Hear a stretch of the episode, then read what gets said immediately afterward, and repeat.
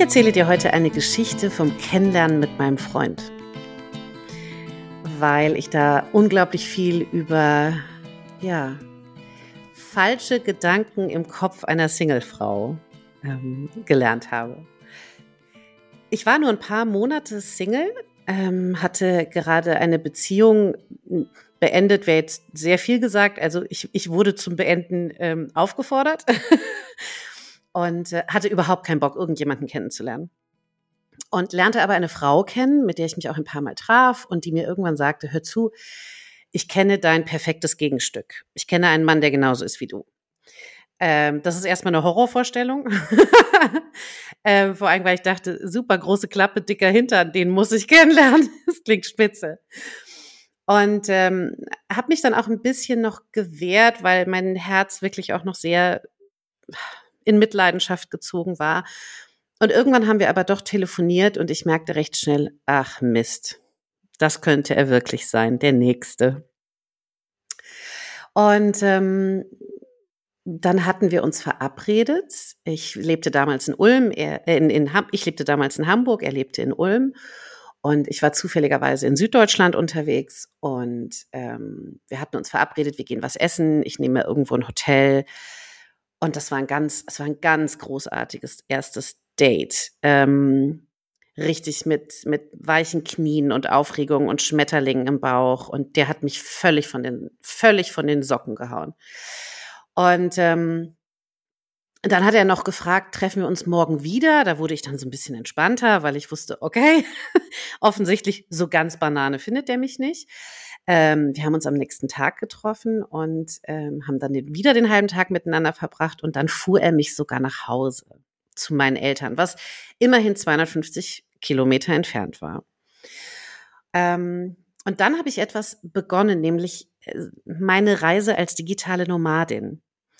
Ich habe also genau in dieser Woche, in der ich diesen Mann kennenlernte, der einen festen Job hatte und eine Wohnung und da relativ gesettelt war, gab ich quasi meinen Wohnungsschlüssel ab an meine Zwischenmieterin, packte meine sieben Sachen und zog raus in die Welt und war geplant erstmal sechs Monate in Europa unterwegs. Und meine erste Station war Wien, weil ich zu diesem Zeitpunkt mit einer Hexe ein Buch zusammengeschrieben habe.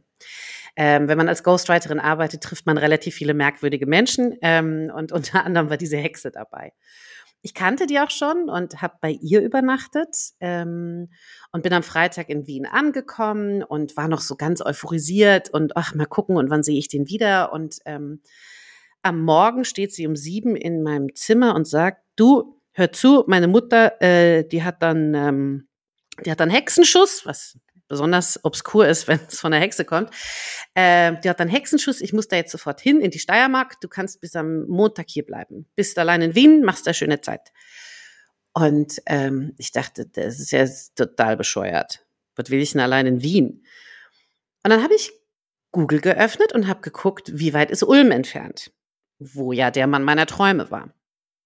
Ähm, das war ziemlich weit entfernt. Also dachte ich mir, ach komm, ich frage den jetzt einfach, ob wir uns in der Mitte treffen, in Salzburg. Und rief ihn morgens, samstags morgens um 8 Uhr an und startete mit äh, der Horrorfrage schlechthin, was hast du am Wochenende vor? Und er sagte, äh, nix soweit. Na, ich sagte, super, dann äh, würde ich vorschlagen, wir treffen uns in Salzburg. Bei mir hat sich alles verschoben und ich habe bis Montag früh Zeit. Und dann sagte er doch glatt zu mir, darüber muss ich nachdenken. Ich melde mich in einer Stunde wieder. Jetzt gebe ich mal so einen kurzen Einblick in die Gedanken- und Gefühlswelt einer Frau. Du hast einen super tollen Typen getroffen. Du hast quasi zwei Tage Date mit ihm gehabt. Er hat dich nach Hause gefahren, ist 500 Kilometer an dem Tag gefahren.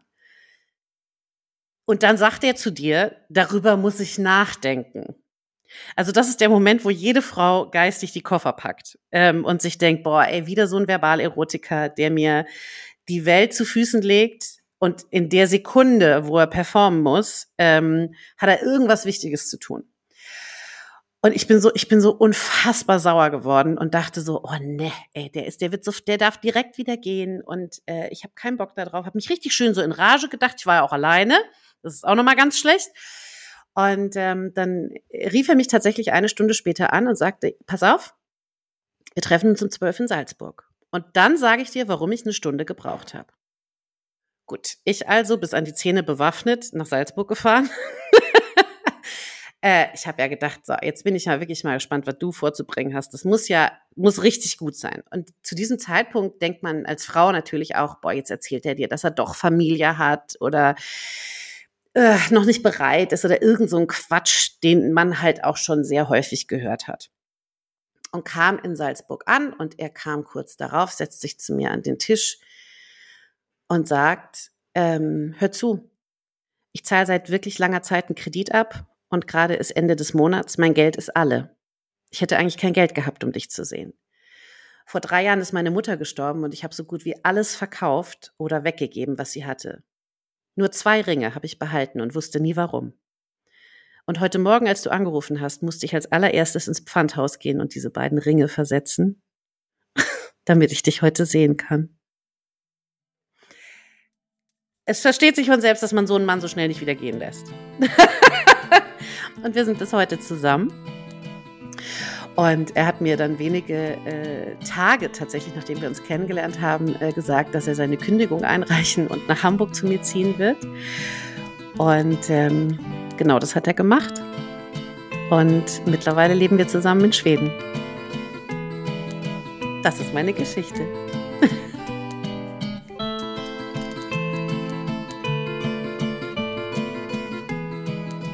Mein Name ist Frank und diese wahre Geschichte, die mir Lisa Ende Mai dieses Jahres von Ligurien aus erzählt hat, ist der kleine Startschuss des Mike on Earth Projects. Ich schicke dabei Mikros auf Weltreise. Die Mikros reisen von Mensch zu Mensch und sammeln dabei kleine und große Erinnerungen aus dem Leben von Menschen wie du und ich. Weitere Informationen zu diesem Projekt, zu dieser Geschichte und zur gesamten Reise der Mikros gibt es auf mikeonearth.net. Den Link dazu findest du in den Show Notes. Ich bin jetzt gespannt, bei wem das Mikro als nächstes landet und welche Geschichte dieser Mensch uns erzählt. Abonniere den Podcast, wenn du ein Stück mitreisen willst. Es lohnt sich. In dieser Woche erscheinen sofort die ersten drei Geschichten. Wenn dir das alles gefällt, erzähl anderen davon und hinterlasse bei Apple Podcasts oder Spotify eine Bewertung oder einen Kommentar. Alles Gute und ein abenteuerliches Leben.